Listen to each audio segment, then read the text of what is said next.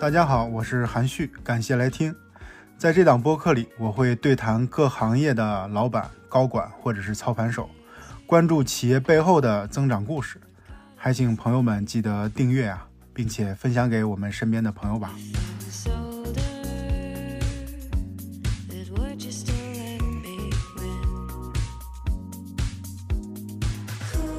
这个我们今天聊的主题是律师如何在短视频平台上去获得案源。我们今天对谈的嘉宾是张晶老师，张晶老师呢是北京记明律师事务所的运营总监，然后他是这个短视频平台账号这个操盘手。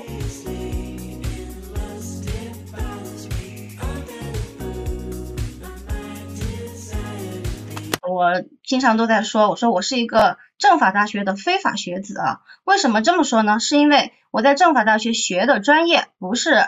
法学，我在西北政法学的是法制新闻啊，就是呃怎么报道啊法律啊法治啊这些这些部分。那我毕业以后呢，没有。没有进入这个传统的媒体工作，然后呢就直接进入了互联网。我的第一份工作，然后就是到了那个呃搜房网，那过去叫搜房网，二零一五年以后，然后更名升级为房天下啊，现在呢也是，那它是一个就是房地产垂类的门户网站。那相当于毕业以后就就开始做互联网了，当时教的是网络编辑，也是从内容，然后到数据的运营，到活动的运营啊，然后到品牌的运营，然后这么一路走来的。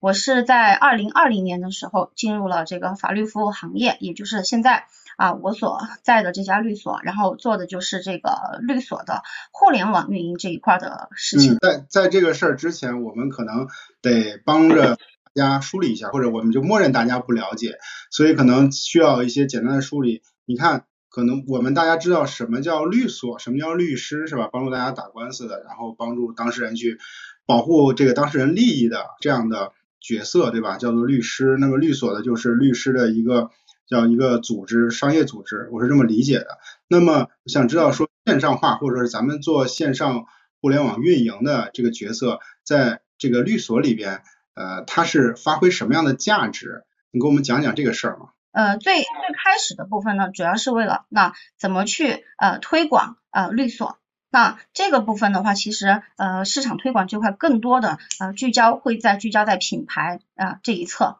呃另外的一个方向呢，就是我们说的就是网推所的，就是呃互联网加法律服务这样的一个结合的一点零的时代，就是网推所，就是非常多的律所。然后呃，在一些这种资本的一些加持下，那可能会大量的在这个百度呃 SEM 上面去做一些投放，然后以期获得跟业务匹配的一些案源，这个是最开始的所谓的网推所。那么现在随着这个自媒体呃，尤其是短视频自媒体的这个兴起以后呢，那么也有一些啊，我们过去投放在这个呃搜索引擎渠道的一些。这个去呃律所，然后转向于啊去做到啊自媒体这一边。当然了，也有以前没有通过互联网获客的这样的一些这样的一些律师或者律师的团队或者律所也在尝试啊新媒体的一个啊渠道。所以说，总的来讲，市场这样的一个角色或者说运营这样的一个角色，其实真的在律所来讲，不是所有的律所都有这样的岗位或者说部门。然后如果说有的呢，最开始是从品牌这一侧延伸出来的，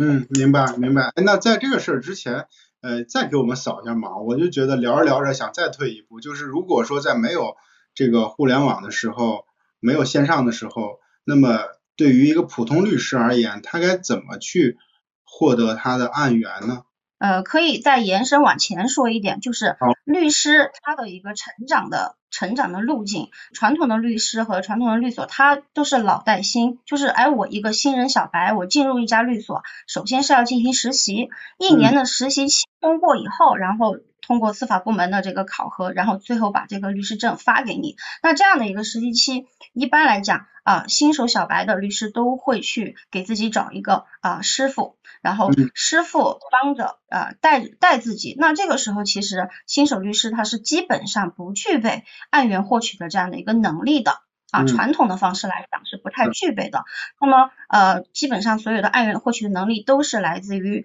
这个所谓的师傅。那他有可能是一个律所的主任，那也有可能是某个律所的某个律师团队的负责人。那所以在这样的一种传统的一种成长的这个呃职业路径上，那最开始其实他是不需要去考虑案源的问题的。考虑案源的问题，基本上是负责人的事情啊，团队律师团队负责人或者说啊律所的这个主任啊，这个合伙人这样的一些级别的一些律师去考虑的。那成长成为这样的一些律师以后，那么他们其实啊经过呃五年、十年甚至更长的时间，他们其实在传统的呃获客的模式，他就是通过呃人脉资源的累积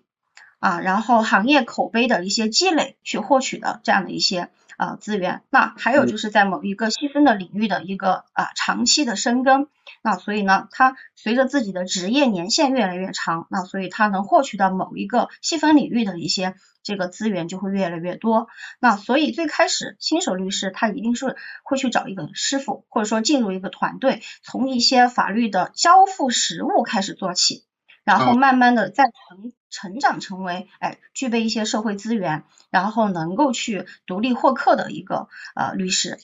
明白，他就我可以理解为这个新手啊，新人律师他前期是跟着师傅走的，那就是说师傅和律所本身有资源，然后或者是有有案源直接拿过来分给他，因为刚出道的都还没有，相当于是没有口碑或者是没有这种社社交关系。然后做起来以后呢，慢慢的在行业里边积累口碑，这才能跑起来，对吧？我觉得这个问题，我先跟大家讲一下为什么会请请这个老师去回答这个问题呢？原因是我们先得知道他那个行业，呃，原先是原本状态是怎么样的，他是怎么走的，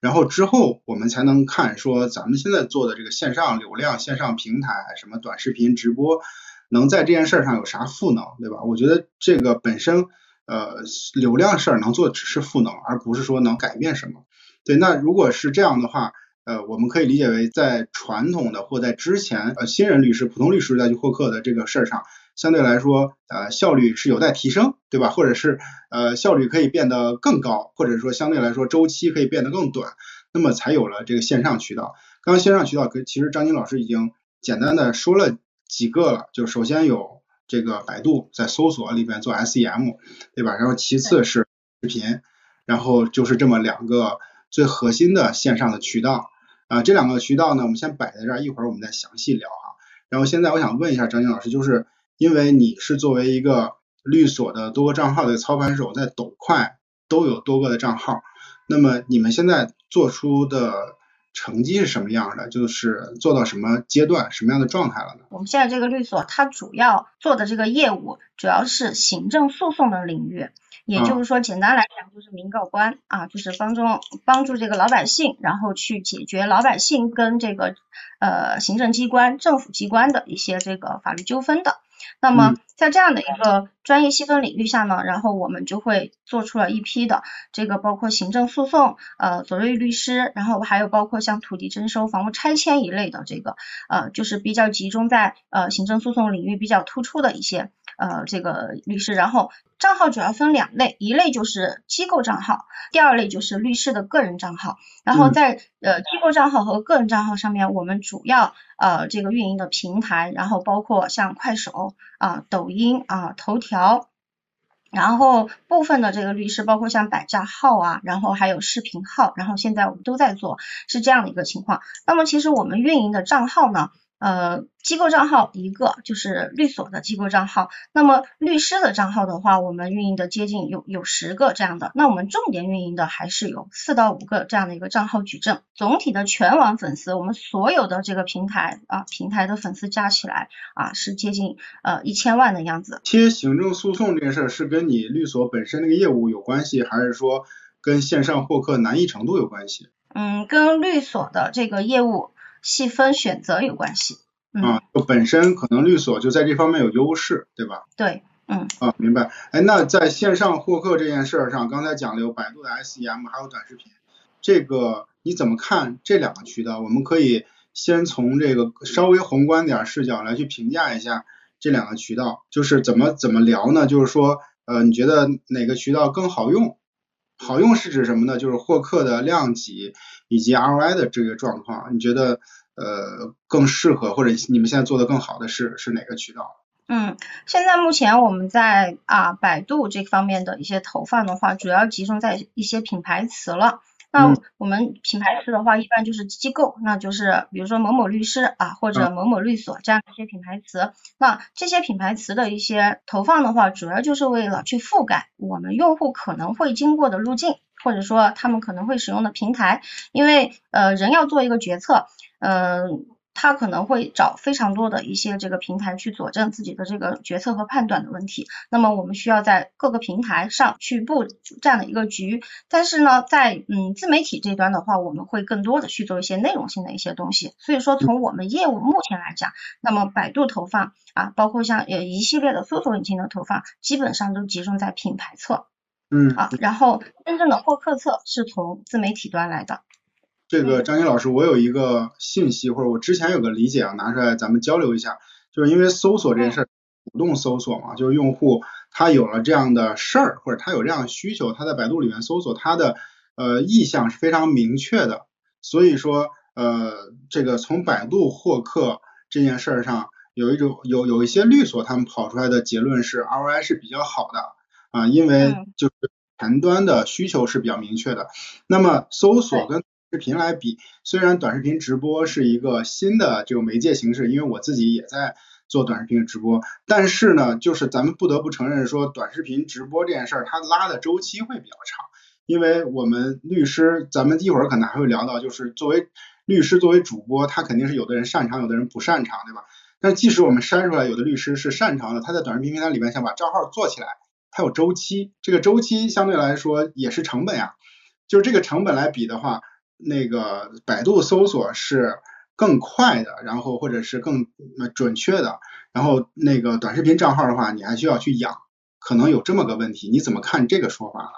为什么说说那个搜索引擎这个是，嗯，是最开始律所在做互联网的尝试的一点零时代，就是因为像刚才旭说的，它来的比较直接啊，它和你律。律所的本身的品牌力和你这个呃律师本身的一个品牌力，它的这个相关性、相关联的这个粘性，它可以弱一点，因为你只要你的搜索、你的搜索的这个呃，比如说你的这个搜索词的投放啊，然后嗯你的这个领域选的比较的精准，那你你的你的这个区域选择的比较精准，那你只要有线索来，你的转换能力没有问题，这个转换非常的快。但是在现在目前的这个情况下呢，有一些呃行业的一些关键词，它的这个竞价排名的价格是非常高的。那最开始啊，在红利期，大家可能以一个非常低的成本就能获客了。那现在的话，你的成本可能更高。那么另外呢，更多的自媒体的平台它的兴起，它也会分分走。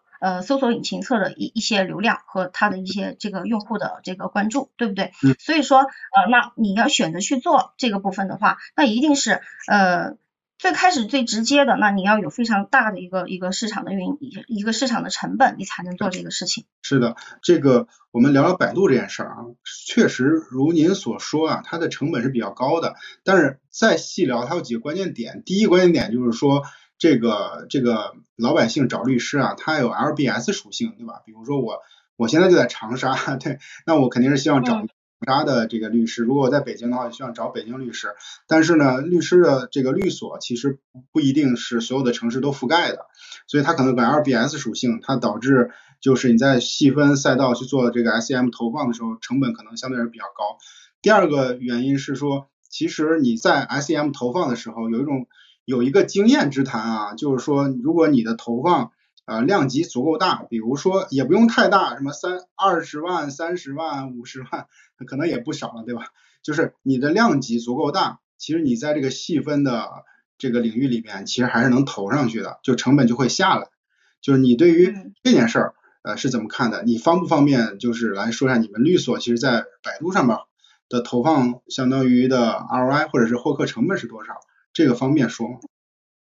嗯，其实我们律所啊，就是在一直在做这个呃搜索引擎这一侧的投放，没有坚持一个非常长周期的呃业务关键词的投放嗯啊。为什么呢？就是第一，我们整个律所在做这个最开始获客的时候，最开始的定位应应该是说律所在做这个线上化的时候，呃，没有完整的走过一点零的时代。嗯。啊，就是。当这个律所在做线上化的时候，直接切的就是自媒体了。嗯。然后在自媒体的这样的一个获客的一个呃作为主要的渠道当中，再去补充了百度的投放的，应该是这样来的。嗯，所以说真正的在百度这一块儿，那我们可以说去年啊，去年我们在尝试啊做行政诉讼这个领域当中，我们做行政处罚啊，行政处罚这样的一个小的细分。那什么是行政处罚是什么呢？给大家稍微解释一下，就是说，比如说一家呃这个做女鞋的啊这个工厂，那可能在这个呃生产经营的过程当中有一些排放超标了，那么可能环境执法部门就会来给他进行一些处罚。那就这样的一些这种啊需求，那其实，在这种需求当中，我们去做一些关键词有业务关键词的投放的时候，就发现我们给钱都投不出去。就是说，百度现在的搜索这边主要集中的还是在民商事业务。什么民商事业务？就是比如说婚姻家事、劳动纠纷、合同纠纷、经济纠纷、债务关系啊这些比较多，而且这些领域都是呃需要就是本地化。然后呢，也是非常多律所，然后再做啊市场的这个引流部分需要的一些这个主要的一些类型的啊主要一些类型的。所以说，其实我们真正在做行政领域的这个投放的时候，我们我们就会发现，尤其啊，就是当我们做了自媒体这个事情，再来想要去在百度去做的时候，我们就发现我们想要的这部分有有一部分是我们花了钱都投不出去的。嗯，明白。哎，那这个事儿可能是跟这个律所的业务，然后就定位，包括这个基因有关系。我感觉刚才张晶老师说两个点，第一个就是说，这律所在线上获客这件事上什么时候入场的，对吧？然后他肯定是不能说我就从头开始试，那么可能入场的时候也是短视频大潮这个正火的时候，那我可能没必要再去从百度那个阶段再去试一段，或者是就是呃多多管齐下，可能没必要。这是第一个原因，第二个原因就是说，在细分赛道里边，你不一定能拿到那个量，对吧？就是说，你细分到某个领域里边，可能在百度并不一定合适，这个可能就是这个为什么在百度里面投放没有没有那么大的去投入的原因，是吧？对。所以说，在我们在做这个百度投放的时候，第一类我们去年的一个尝试啊，我们第一类选择我们的品牌词去做投放，另外呢也会关注我也会去关注到我们想要去做的一些这个业务领域。那其实这个部分的话，我们也会收获一些线索，只是说如果我们单纯的依托啊百度的投放这个渠道来养活整个律所，甚至说其中一个团队，它都是不太可能的，因为量的确比较少。但是呢，还是相对比较精准的，因为这个细分切的太细了啊，明白。所以说它后面就是包括到现在啊，我们现在转化的一些这个成交呃这个委托的一些案件，也是那个时期啊，它也会有一些这个所谓的长尾效应。那因因为这个部分的话，那如果说我们要来呃主要按主要用百度的渠道来养活律所或者团队的话，不太现实啊。所以说我们可以保我们现在是保留这个渠道在。然后主要做品牌侧，然后小小批量的做一些这个业务领域的投放啊，最大头的还是在自媒体这边。呃，我跟很多这个做法律行业或者律所的这负责人聊过，大家对于这个问题啊，你们不能简单的是说，哎，短视频现在看短视频的人多了，或者百度的流量少了。我告诉你们啊，就是这种观点啊是。非常的不专业的，什么叫做你说现在这个短视频账号人就是短视频人多了就做账号，你要知道把一个账号做起来多难嘛，我们一会儿就会聊哈，把短视频账号做起来这件事情，其实是又给自己在获客前面又立了一个更难的一个任务，也就是说你要获得这个任务之前，先得把一个前提完成，对，这是本身就是很难的一件事，而且律所的律师他是在法律这方面是擅长的，但是不一定在主播这事儿是擅长的。你要知道这些是都是难点。另外，你说百度这件事儿，获获取流量，流量少。百度现在不管它的口碑怎么样，或者不管它遇到什么样的问题，你要知道要去搜索的话，还是在百度上哇，对吧？你能说你能就是非常武断的就是说这个它的流量少，这事儿肯定是不可行的。但是我接受或者我觉得刚才张晶老师说的这件事儿呢是合理的，原因是它没有简单的是说，哎，百度流量少了，或者是。这个短视频做起来就好了，这种问题啊，就是真的站着说话不腰疼，而是说就是说企业接入到线上的基因问题，对吧？然后以及这个业务模式问题，这是合理的，就是因为每公司或者每个律所都有他自己情况。我告诉你，很多律所就跟我说，他做百度就是 ROI 就是比你们这个抖快好，因为我是短视频平台嘛。他说就是比你们好，你们做起来太费劲，我们律师没有人做那玩意儿。做不起来，不会播，对吧？那我们也无话可说，人家给我算个账，他能投多少钱，然后他 ROI 多少，你说人有必要做短视频吗？他说你啊，你啊别拉我去做短视频了，我也做不起来，对吧？所以说啊，朋友们，就是你得看实际情况是啥。对吧？然后以及大家面对的的这个这个属性是不一样的。然后我们接下来就想啊往下再去聊聊这事儿啊。今这个才是我们今天特别想聊的主题，就是短视频和直播这件事儿。然后咱们做到累积千万粉丝，在这个细分赛道里边啊，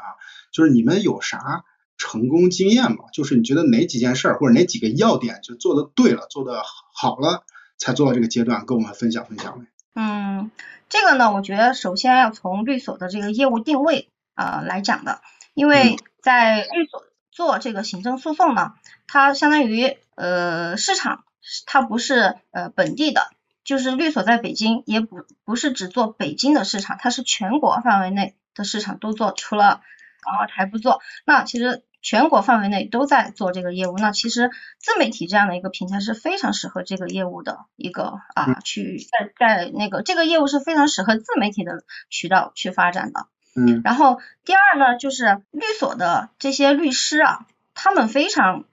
具备或者说非常能够接受这样的一种方式，就是自己啊，我们说的说人话，就是自己抛头露面啊出来，然后呃来来做这样的一件事情，这个也是非常重要的。那第三呢，就是我们在呃运营团队的这样的一个打造上面，或者说运营团队的一个建设方面啊，会有比较一些。呃，比较好的就长期探索出来的一些分工的方式，我觉得这个是支撑我们整个这些账号矩阵运营到现在的一个非常重要的一个方式。所以呢，一个是定位啊，业务的定位；第二个呢，就是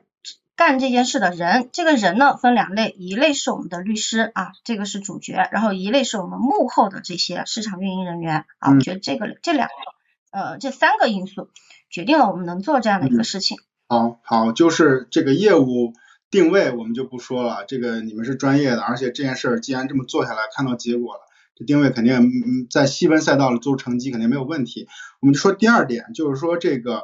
律师啊，这个角色善于抛抛头露面。但是张军老师，你知道从我的视角来说，我也曾经也这么一度的认为说，有些角色适合抛头露面，他们就能做好短视频。但是呢，其实不是。你看啊，我给你举几个例子，比如说我还接触。接触过这个健身教练，然后接触过这个导游，然后当然还有咱们的这个律师哈。我们今天就先不说律师这件事儿，您来说这个导游和健身教练，我们觉得也是靠这个嘴皮子加专业技能说话。但是我会发现他们很多人就跑不出来，就大概率跑不出来。可能你们会有觉得说，哎，有我我看到过有一个主播还不错，但是你知道，就是大部分是跑不出来的。我们甚至去。去他们这个学校里边去教都没教出来，所以我想问的第一个问题是说，呃，您是怎么筛选律师的？这个律师一定是呃是筛出来的，他不是自己蹦出来的，就是直接蹦出来就成功了？我觉得那那不太可能。这一部分的律师呢，首先他也是和律所就是一起成长起来的，比如说包括我们现在手上运营的这一这个呃我们叫一梯队的这个律师的这个账号啊，这一波的这个 IP 律师。基本上都是八零后，也有九零后的。那么这波律师他进入律所的时候，这个时候就是在律律所就是正在做这个线上化这样的一个一个阶段。那么进来以后要求的就是说，那我们必须要去尝试这样的一个事情。嗯，那尝试这个事情怎么做呢？首先，它也是有一个阶段的。首先，你要做一些内容的输出，也就是说，虽然我们有一些市场会生成，会会去生产这样一些内容，但是呢，你的内容，你的法律内容的专业性，那你要把关。所以说，你也要参与到这个内容共建这样的一个过程。然后呢，在这样的过程当中去筛选律师，对于这个呃自媒体运营，要给他们建立一些概念啊，为什么要去做这样的事情？啊，然后在其实，在做的过程当中啊，也会有一个筛选的过程。那为什么我们会说我们有有一梯队的账号，也有二梯队的账号？就是其实，在这些账号的运营当中，其实最开始都是投入了以同样的精力去运营的。但是为什么在在后面会有这样一个差异呢？就是有一些律师，呃，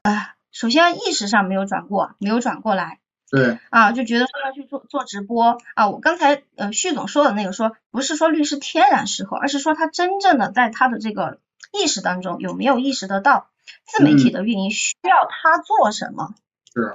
啊，他认不认同？就是我们需要我们要去做从自媒体这样的一个渠道来呃获客，来获取案源，来建立自己的个人品牌这样的一件事情，这个是非常非常关键的啊！我相信。律师都是都是呃服务行业嘛，那么其实呃很多要跟不同的人打交道，那说话啊谈吐谈判都是没有问题的啊，但其实他真正的接不接受呃通过自媒体的渠道来获取案源这件事情，这个是一个根本。那我们筛选出来的这一这一波律师呢，其实他们基本上。首先具备这样的一个能力，第二他们也具备了这样的一些就是啊一个网感，它其实是具备的。那其实在这个这样的一个过程的话，也会有一些呃个人的一些特色。比如说我们有的个人律师，我们虽然同样做行政诉讼这个领域的呃业务，但是有一些律师，比如说女性律师啊，非常接地气，然后跟我们的这个跟目标用户的这个沟通啊，也是有点像您家的这个闺女。啊，那种感觉就非常的能够获得这个用户的一些信任度。那他因为比如说他是本身是山东人啊，那山东人的话有着非常强烈的有有一些口音，那这个口音其实说出来以后，那特别能够拉近他和用户的一些距离。嗯。啊，那我们长期去看啊，长期去看他他的这个成交的这个委托的客户，那在北方的就比较多，当然也有男律师。男律师的个人形象啊，包括他的这个言呃谈吐啊啊，更更偏商务化一些啊，包括他在账号上的一些这些啊表现都更偏商务化一些。那么有可能在这个部分的话，那企业类型的一些行政诉讼案件找到他的就比较多。其实我们在去慢慢的和那个律师去做磨合的时候，那你就会发现这个律师。怎么去激发他们在自媒体平台上的一些这种共创和和市场和运营来一起共创啊？这个的话是慢慢的发现的。那其实最开始再回到这个问题上，就是呃他们进入律所的时候，其实就是啊讲清楚了，我们一定要去做自媒体啊。嗯，明白。这个事儿是这样的，就是首先呢，你得有意愿，对吧？其次你得有能力，就是有能力有意愿这件事儿是一个非常硬的标准。那么为什么有意愿这件事儿很重要呢？是因为呃，我说直接点，其实其实很多的专业角色还会觉得直播是一个比较俗的事儿啊，直播是一个就是像秀场直播那种感觉一样，就我这么专业的人，我为什么要去直播呢？对吧？然后我应该在我的专业领域里边去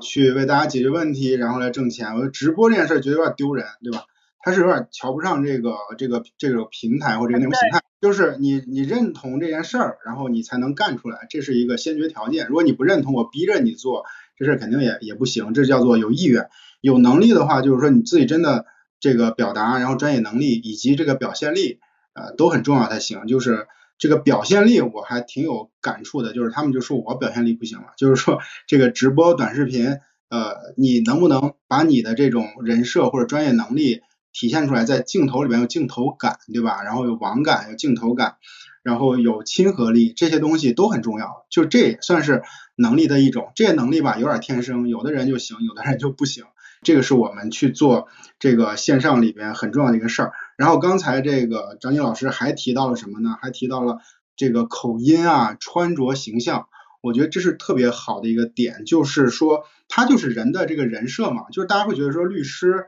呃，有人设嘛，或者讲多什么这个专业或者热点等等，其实你们说这些啊，就都太散。核心是啥？核心就是你通过短视频和直播形式，你得解决用户的问题，对吧？你解决用户问题，且你持续的在用你的方式去帮助大家的话，大家会对你有信任，有信任以后才会对你有需求。才会有转化，是这么个逻辑。刚才张晶老师说这口音的原因是在这儿，就是因为口音就有先天的这个信任感，它就带来先天信任感，它就是一个信任的连接点。我觉得这个点的例例子举的特别好，就这种人设呃的呈现，然后就能带来信任，信任就有了转化。因为我们在整个的这个行政诉讼领域呢，然后我们也切了一个小的切口，就是做土地征收和房屋拆迁这样的一个切口。那其实这个部分的话呢，其实。嗯，有非常多的用户其实都是非常下沉的，所以最开始我们在自媒体的一个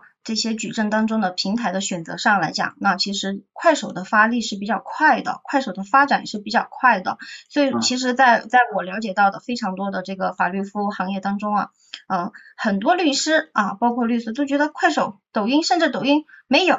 就律师我手机就没有。呃，年轻一点的律师可能有个 B 站吧，因为。要考呃考司法考试啊，考个 B 站也会有。那其实有些律师他们是抖快都没有的啊，就最多就看一下新浪微博啊。但是呃就很很纳闷，说哇你们还做快手啊？快手会有客户吗？给得起钱吗？嗯，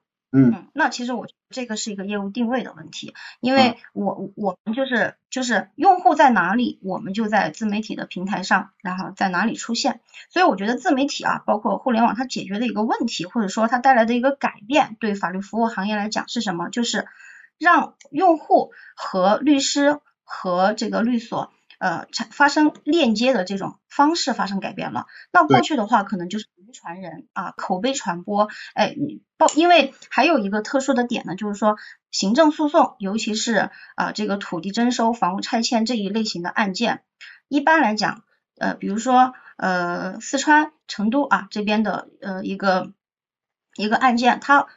可能不会找得到。当地的律师来代理他这个案件，必须得去北京找，这个是我们我们这个领域细分领域的一个呃规律或者说一个特点。所以说呃现在来讲，基本上全国做行政诉讼这个领域的，然后的律所都在北京，在当地是没有的，因为当地的律师一般也不接这样的案子，所以就会说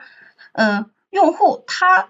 过去想，尤其是老百姓啊，说的比较直接，老百姓啊，农民拥有土地嘛，啊，一个老百姓他要想要去北京去找一个律师，过去来讲是非常难的。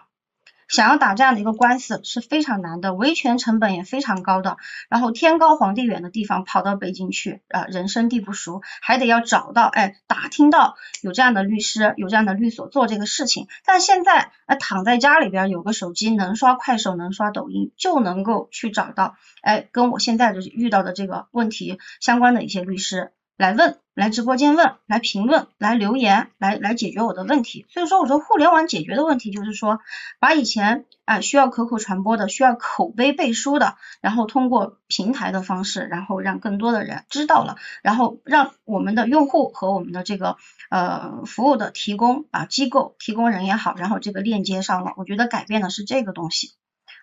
对，这里说到了一个关键点了，朋友们，就是说呃为什么？线上短视频直播这件事情能改变，或者是能加速这个律师找案源的运转效率。为什么能加速老百姓找律师的运转效率？它就是刚才张军老师说这段。大家记得刚才我先问了张军老师说，一般在没有线上这个事儿的时候，呃，老百姓是怎么找律师的，对吧？其实呃，就或者是普通律师怎么获取案源的，那个过程非常的漫长，且比较传统，也比较慢。那你如果老百姓真的有需求的话，大家可以试想一下，你们就把自己想成一个可能有这方面需求的一个一个老百姓。那么你只有两种方法啊，或者有三种方法吧。这个第一种呢，叫做你问身边的人，对吧？谁认识这方面的律师，能给我介绍一下，对吧？第二个呢，你在百度上去搜索，就是比如说这个拆迁律师，对吧？第三种呢，在短视频平台里边去看，看到了以后呢，你产生信任，你再去问他，就这三种方式。就这三种方，前一种方式呢，其实是对于很多老百姓来说，他问他身边的人也不认识，你知道吗？这个就完全就是信息的阻断。那么因为这个平台其实信息就加速了运转，就能找到这个对应的律师，这件事就在这儿。然后呢，我再跟大家说这个呃一个信息点啊，就从我的信息角度来看的话，像快手这样平台里边，呃律师解决以及律师回答的问题，从流量上来说，最好的有两个，第一个是离婚的。啊，离婚的就是教你怎么离婚，或者告诉你怎么离婚、怎么分家产的，这个呢是最大的一类。第二类呢，就是张军老师说的这个拆迁的问题。大家可以试想一下，婚姻和房子，这就是我们老百姓生活的最基本的元素啊。对，所以其实刚才张军老师说他们涉及的这个拆迁这个领域，我觉得绝对是选对了，而且在快手啊也是非常合适的。那那个，因为快手的老铁多啊，下沉市场多，下沉市下沉市场的群体多，他们没有别的渠道去找到律师啊，所以他们就天天看直播，看到这个律师觉得很靠谱，就会去找他，就这么简单，这就是加速了信信息的这个这个这个循环。那另外一个呢，就是说小红书我们没有做，为什么？因为因为呃，并不是说小红书没有我们的潜在用户，只是说它相对相对太少了。所以说呃，我们其实最开始做自媒体这端，基本上是从这个呃快手啊开始的。那最开始的其实是也经历了一个图文时代啊，图文时代的话，主要是在头条。啊，去输出我们的这个普法文章啊，然后慢慢的过渡到了这个短视频自媒体。那短视频自媒体的这一波的话，也会从呃快手啊到抖音，到现在我们今年重点也也在做视频号这样的一个啊发展阶段来的。嗯，好，咱们再回回到刚才那个问题的主线啊，就是说呃把这个短视频做好有三个关键因素，第一个业务定位，第二个是。这个律律师自己的能力和意愿，然后第三个是这个运营团队，第二个、第三个问题呢是在一起的。那接下来我想问一下这第三个问题，就是作为呃你作为操盘手以及你们这个运营的团队，对于律师这呃在做直播短视频这事儿上，你们能帮助他们做点啥？能给他们带来的一些增量的收益是啥呢？呃，其实相当于是依托于律师和律所来做的这个事情。那么决定做这个事情以后，就会去啊呃建设去这个市场团队。市场团队最最初期有的是，我们现在啊来来讲的话，就是内容啊，就是生产内容的，就我们叫视频文案，然后还有我们的视频剪辑，然后还有这个我们的账号运营。其实主要的就是这三个部分。那么在这个呃内容的部分的话，那就输出视频文案，那就。相当于我们现在每一个律师都会有自己的一个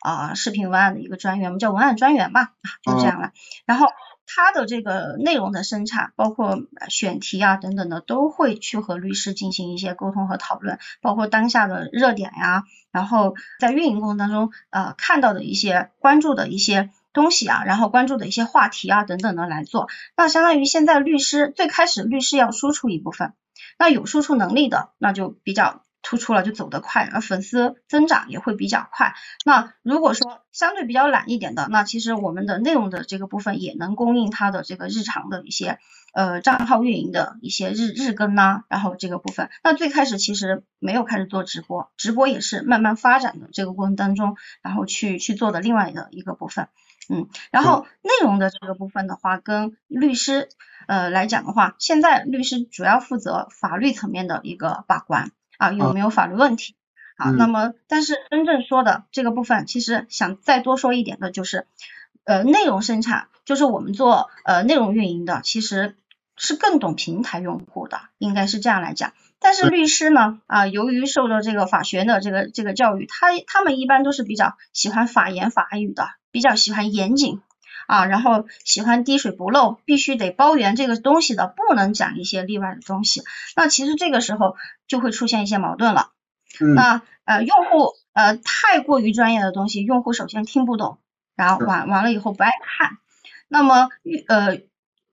结果就是没有流量啊，数据增长也不好。那其实这个时候的话，我们也尝尝试过在那个那在那个阶段，就是说呃让呃律师生产的内容和我们这个呃运营生产的内容呃都发出来啊，让用户的数据来说话。其实我想说的这个就是，我们是用这样的方式让律师他能够呃在我们做自媒体这样的一个事情上跟我们的市场更加的啊匹配啊，然后也是要希望他们做出一些调整的啊。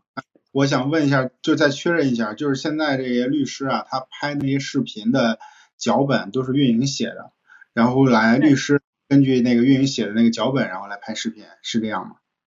嗯，对，嗯，律师他要去最后把关啊，这个呃文案它的这个法律上啊有没有问题，然后当然。如果再往下说，去说到这个运营团队的一些培养的话，其实运营团队的培养除了呃自媒体啊运营层面的一些专业，那其实还有一个非常重要的就是呃法律知识。嗯，这些运营肯定都是学法律毕业的学生吧，或者是就就是至少是这个专业毕业的人，对不对？嗯，不一定。那他得先补课呀，他就他有可能自己都不。了解是不是？对，所以说其实我们在在呃做这个运营这个市场团队的时候，这个人呢真的也非常的重要。就招人比其他行业的运营，我觉得更难招。啊，是。啊，对，当然了，在我们现在的社团团队当中，呃，也有就是法学背景的，他可能对做律师啊。做法律服务行业没有太多兴趣的啊，不想做律师的，但是他对写东西感兴趣的，对，那我们也很欢迎啊。还有呢，就是做运营很厉害的，但是呢，嗯，他对法律服务行业也非常感兴趣，学习能力很强的，不觉得法律很枯燥的，那我们也非常欢迎，但是很少。那么直播呢？直播这件事儿应该相对来说比短视频更复杂一点。那么这个这个内容该怎么准备啊？这个分工该怎么怎么来去配合？那首先直播的话，出镜主播肯定只能是律师。对。嗯，那运营需要配合的就是说，那我们要去做直播的排期啊，以及整个直播的一个脚本设计。那在这个过程当中，要求律师必须要具备，你除了去普法，你还得要和。你要在直播间去掌控全全场啊，对吧？你要去做互动啊，然后你要去做一些就有一些营销内容的一些输出啊啊，这些部分是需要我们去。培训给主播的，就是培训给律师的。然后，呃，像现在来讲的话呢，呃，我们三个平台都在做直播的内容啊，抖音、快手和视频号都在做直播的内容。有的这个律师团队人数比较多的话，基本上能覆盖啊上午、下午和晚上场，嗯，都在做。哦，这个，哎，那我再详细问一下，这个脚本你们会细到什么样的阶段？因为短视频已经很细了。那直播脚本要细到什么阶段？就是因为最细的可能呃具体到每分钟了，你们这个是怎么准备的？嗯，其实这个部分的话，我们主要准备的就是一个呃脚本的内容上，首先就是像呃自我介绍啊啊类型的，就自我介绍。它其实我我感觉啊，我们现在的这个直播和真正的这个电商的直播来讲，还是没有那么精细化啊啊，还是显得线条要粗一些。啊，因为在这个过程当中呢，首先，嗯，律师就尤其是主播的这个培养啊，呃，非常，我觉得速度非常的慢，这个是一个非常客观的，因为律师平时他的时间就是被占用非常多的。你要跟他去把这个排期，对，你要跟他去把这个排期确定，首先就是一个非常难的问题。第二，你要让他去掌握在直播的一些这种技巧的话，因为我们现在的主播啊，就呃律师，他呃和我们现在在这个平台上看到的一些专业主播律师有点不一样，他不是只负责。直播啊，那其实我们现在的律师他们自己身上是要带着案子走的，他们也必须要有非常多的时间去处理案件，所以说直播的时间对于对于我们来排期来讲，这个真的是非常的，应该说是非常难的一个部分。那我们再说在呃因为时间的这个问题，我们再说到培呃培养的这个问题，或者说我们的这个培训的这个过程，那么其实呃主要是要把我们所有关于我们这个知识知识体系当中的一些呃热点的。一些话题，我们把它主题化，就是我们在直播，我们能播一些什么样的主题啊，全部敲出来列出来，然后再一个一个的去试什么样的主播，然后播什么样的话题啊，直播间的数据怎么样，我们是这么去试的。那么整个的一场直播来讲，对一场的直播来讲，那基本上就是说，那传统的嘛，自我介绍，然后我们的业务介绍，然后还有包括我们的行程介绍，一些营销性的内容，然后会在这些节点上去给他们做一些规定动作的要求。哦，我看到的这些律师直播啊，他们呃很重要的一个内容叫做连麦答疑这个大家的问题。这个听你刚才讲的这个脚本呢，好像是它有一个完整的叫做自我的讲述。这样的一个过程，就是比如说像分享知识，那么呃你在你的那些账号里边，他们是什么样的比例呢？是连麦解答问题的人多呢，还是说就是来去分享的人多？看律师来，呃从我们长期运营账号的一个特点来看，这个这个呃来看的话，一般 IP 律师就是说，比如说这个账号是张晶的啊张晶律师啊，然后如果我直播的时候，一般连麦的人就会非常多了，基本上一场。很少去讲到一些，很少能够把自己准备的这个这个话题讲完，那基本上都在连麦，都在连麦去解解决问题。那么如果说是，哎，我团队的其他的这个律师来直播的话，呃，可能这个连麦啊，就他的这个氛围感，呃，这个直播间的氛围感，就跟律师的这个呃调动性有关系，也跟律师的这个个人风格有关系啊，基本上是这样的。如果如果你有选择的话，你觉得哪种效果更好啊？我是这样想的啊，就是肯定是从结果倒推嘛。如果说连麦效果好的话，那我一定要让这些律师都连麦。就是如果说有的律师连麦，比如说你一个小时能能就是连五十五分钟，他一个小时只能连四十分钟，没关系，那也要连，因为你要越讲，就是大家越不知道你是干嘛的，就是你不他不知道你是可以连的，所以我觉得是不是应该倒推，就是看哪个效果好，然后我们就做哪个事儿。啊，整场连麦的效果更好，因为为什么呢？呃，我我的理解啊，就是在直播这样的一个场域当中，它其实就是让我们的潜在的这个用户。然后，呃，在手机上能够对你这个律师有一个非常直观的一种感受，包括你的谈吐，包括你对他这个问题的一些呃分析啊。然后，所以其实这个部分它就解决了说像过去传统获客的模式的那种，说我我一定要见到律师本人，我才能够去沟通我这个问题，最后才能解决问题。那其实直播解决的，其实根本解决的是这个这个环节。对啊，去解决一个信用背书的一个环节，所以说其实呃从结果来看，肯定是连麦的这个效果更好。嗯，是，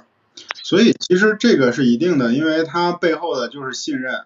呃，信任是怎么来的？再跟大家分享一下，这个是我之前长期这个总结的感受啊。信任是呃别人信任是呢这些观众啊看你怎么对待别人。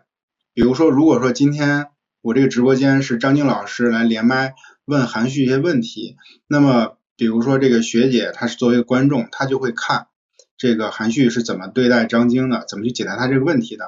那么虽然说今天学姐没有问题，但是她会看我是怎么对待别人，通过这种方式，然后对我产生一个印象，这个印象是说韩旭这人好还是不好。靠谱还是不靠谱？那么如果我长期以往每天播、每天播、每天解答问题，那么我就容易给大家一个印象是说我是乐于助人、善于助人，这人不错，挺挺热情的，然后挺直率的。这个东西呢会让老百姓所喜欢。那么如果他有问题的时候呢，就会找到我。这个事情同样在线下呃或者在我们实际生活当中也是这个也是逻辑也是对的。比如说我们经常看。我们这个邻居，比如要要个叫叫王大哥是吧？他经常帮助我们身边的这个老幼老幼病残，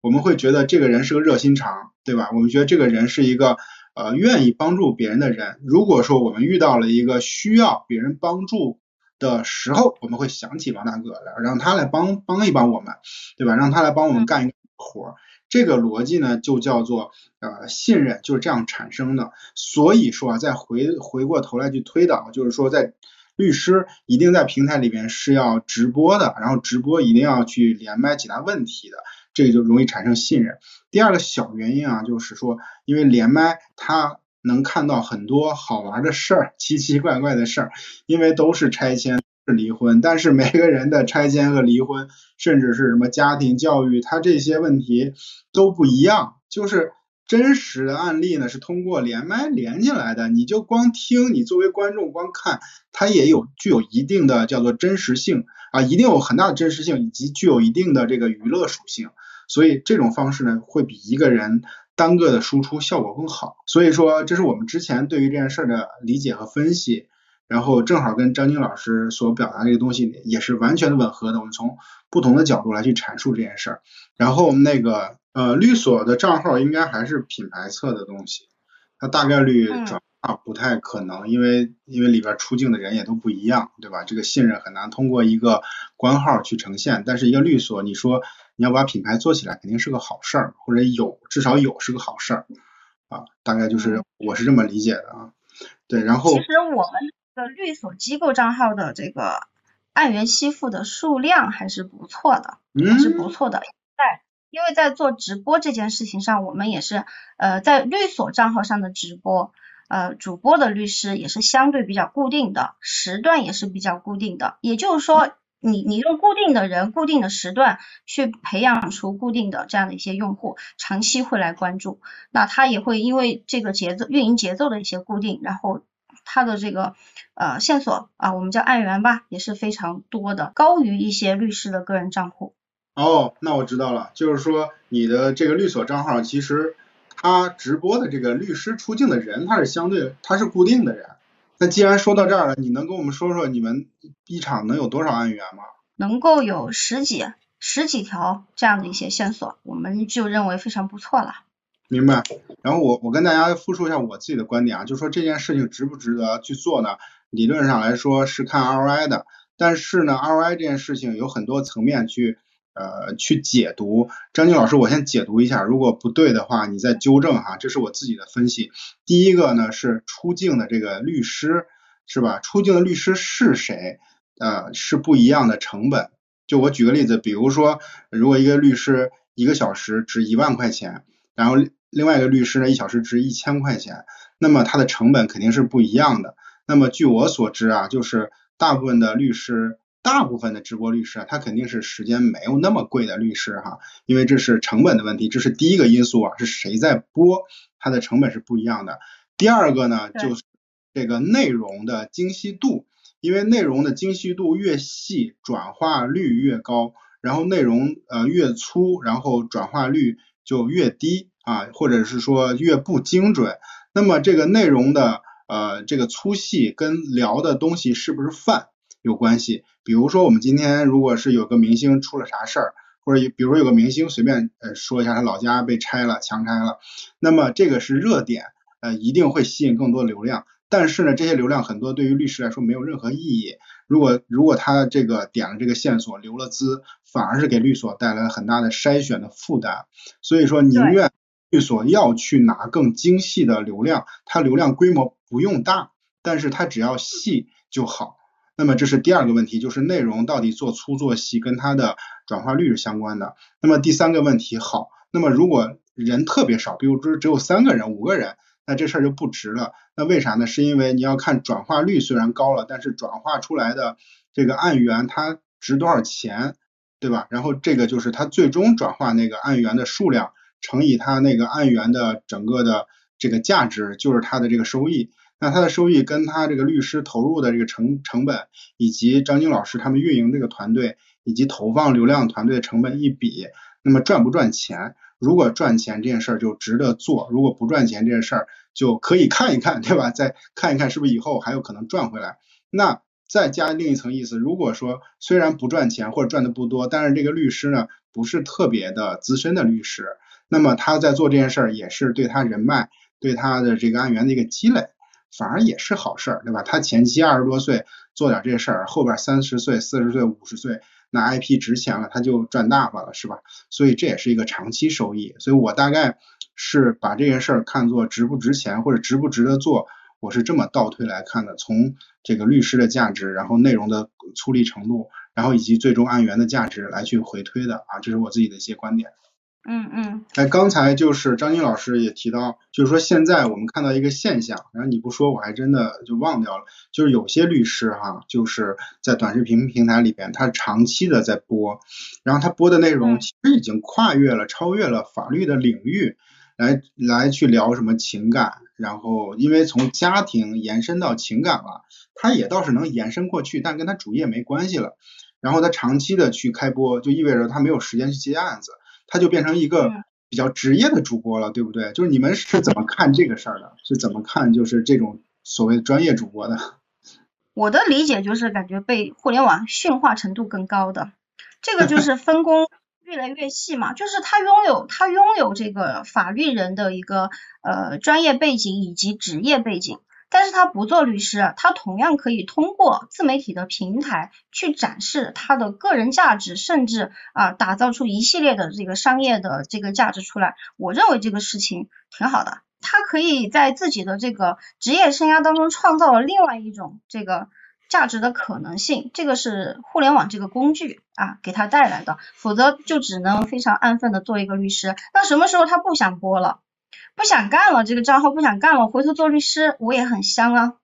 啊！我还是曾经服务过，有有过那么多的这个咨询案例的，对不对？然后我的这个这个职业经历也也很丰富，那我我认为这个也没有关系啊，我觉得挺好的。这种人啊，我反而觉得就是在律师想要去做自媒体这件事情上，非常典型的一种代表，就是你你得真正的放下自己的架子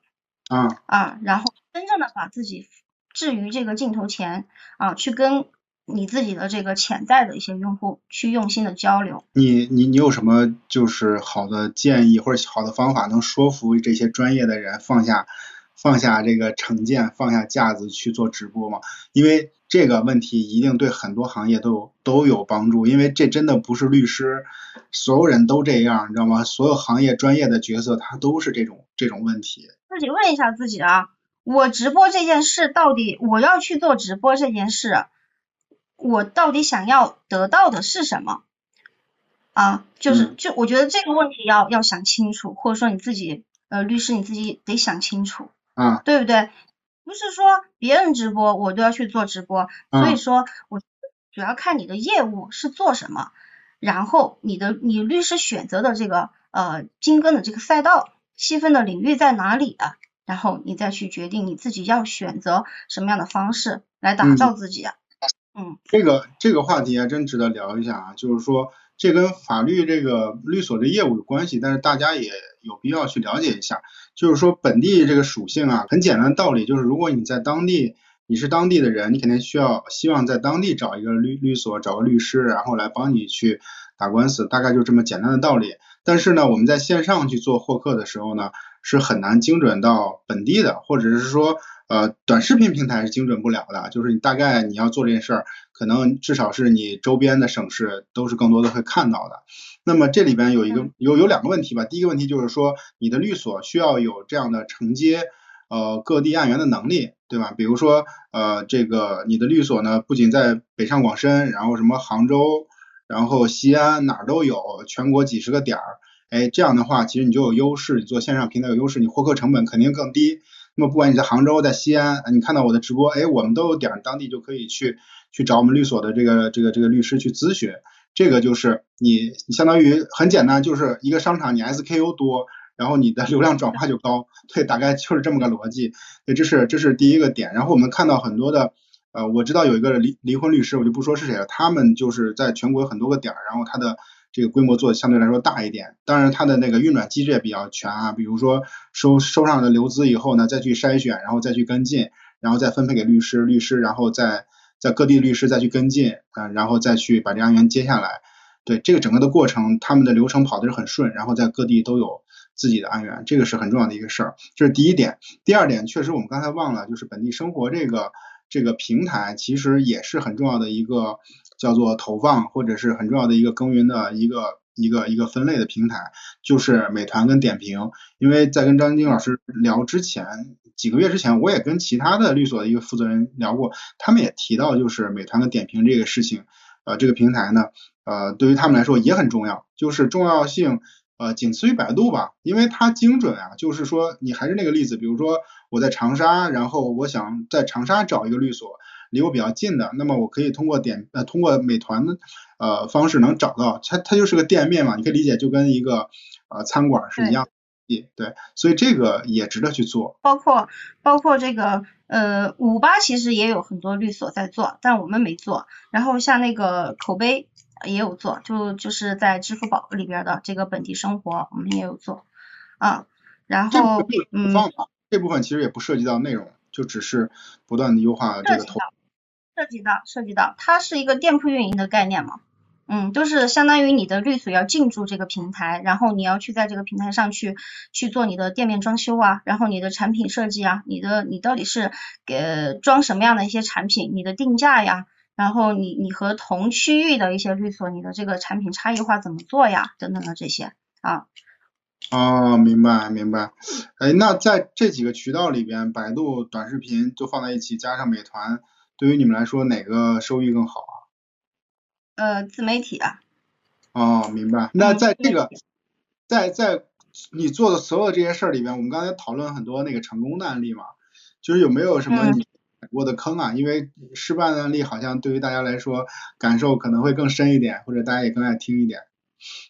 嗯，其实刚才提到过，就是说，呃，我们想也想尝试其他的一些民商事这样的领域的一些这个。包包括像工伤啊啊劳动工伤啊婚姻这个部分，其实我们都有尝试过。那这个的话，其实就就是像跟徐总说的，这个就是一个呃踩过的坑了。因为第一呢，本地化的问题我们很难解决，而且呃我们的市场团队的这个这个运营的能力，或者说对于这些账号的一个商业变现的一个规划啊，没有像现在我们能够在账号在一些平台上看到的这一类型的做的非常好的这种商业化，它可能不是为了接案子了，那可能是咨询啊，甚至卖货呀。啊，等等的，或者说是知识付费啊，等等的一系列。那其实我们目前想，当时想做的时候，还是说我们以按元吸附的这个呃方式去做的。那其实你按元吸附，呃，一开始就遇到问题了，你的本地化怎么来？它能吸附呀，它也有吸附，就是我真的是要离婚啊，哦，我真的就是有个工伤工亡的案件呀。但是就是因为你的这个本地化没有办法去做到，所以其实这个案源最后其实都是流失的。这就是财国的坑，所以说你要做民商事案件，呃，民商事类型的这个呃自媒体的话，我觉得后期这个变现或者说商业的商业的这个部分的话，是一定要想好的。我到底是做自媒体，我要通过自媒体得到得到的是什么？啊，是我的个人品牌啊，偏品牌侧的这种需求，还是说我真的需要案源？哎，那这件事儿提到了，就想到另外一个问题是说，如果你们想把手里这件事儿做大。哦，该怎么做大呢？逻辑上有几个点，第一就是你手里这些律师账号，呃，数据越来越好。第二个呢是有更多的律师进来。第三个呢是更多的这个呃业务定位，就是相当于更多品类进来。就是你们之之后会往哪个方向去更多去努力呢？嗯，通过像之前我说到的那些尝试的话，目前现在主要的方向还是继续去精耕到行政诉讼这样的一个领域。去做，那其实我们现在的一个呃整个团队的一个情况呢，就是说，因为我们从市场前端获取了市场案源以后，那最重要的一个环节，接下来就是转化。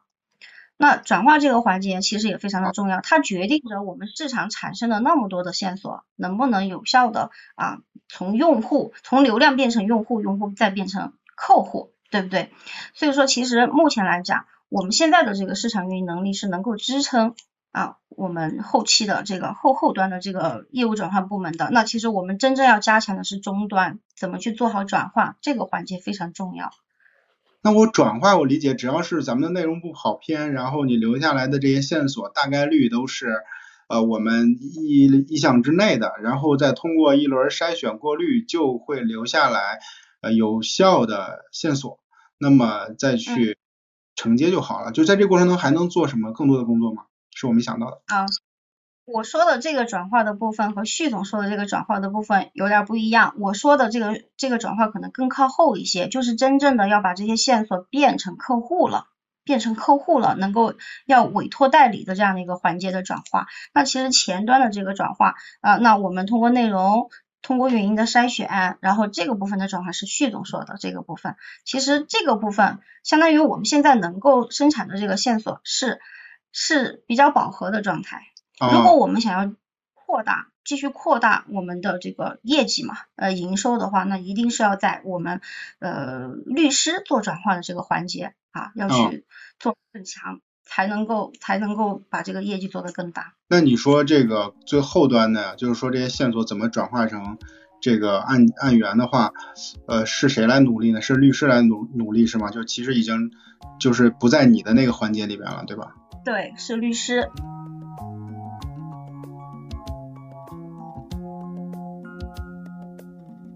第一个呢，就是说，呃，律师，呃，现在作为律师来讲，我觉得律师的个人品牌是一定需要去做的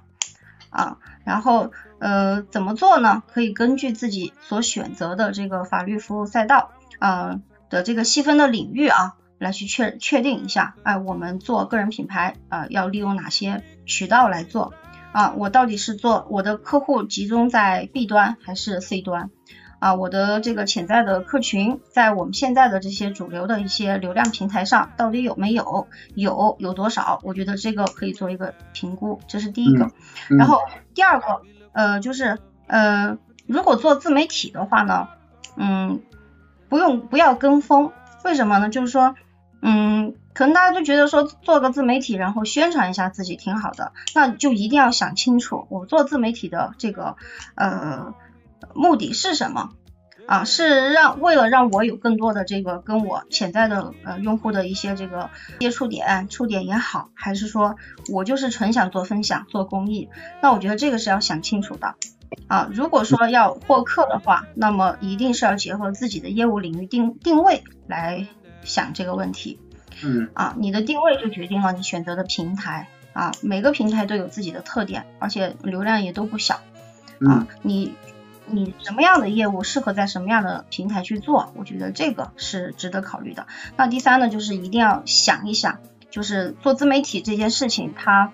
不是一蹴而就的。啊，它是需要积累的，那就是属于心急吃不了热豆腐的这个过程，要耐得住寂寞，而且是要长期耕耘，有没有做好这种心理准备？啊，这个的话，我觉得是给啊律师或者说法律从业、法律行业的从业者一个一个呃思考。啊，我觉得这个部分是必须要去考虑的。三天呃三天打鱼两天晒网，这个可做不好自媒体。啊，因为包括像现在我们做这样的一个矩阵，我们的市场团队其实人数都不少啊，分工也非常明确。呃，最后一个呢，就是如果说我决定做了，那呃怎么样才做得好？我觉得有几点啊，就第一就是要放得下身段。啊，就真的真心诚意的去去做一些首先利他的东西，要去做一些分享，把自己所学呃呃的知识，然后跟你的潜在用户去做一些分享。然后第二呢，就是说要说人话啊，就是你得 你得说你用户听得懂的话。这个非常非常的重要。第三个呢，就是呃，还是要坚持再坚持。我觉得这几个是我想送给在法律这个赛道里面想要去做自媒体的呃这些伙伴们或者说朋友们，包括一些大佬们的一些建议吧。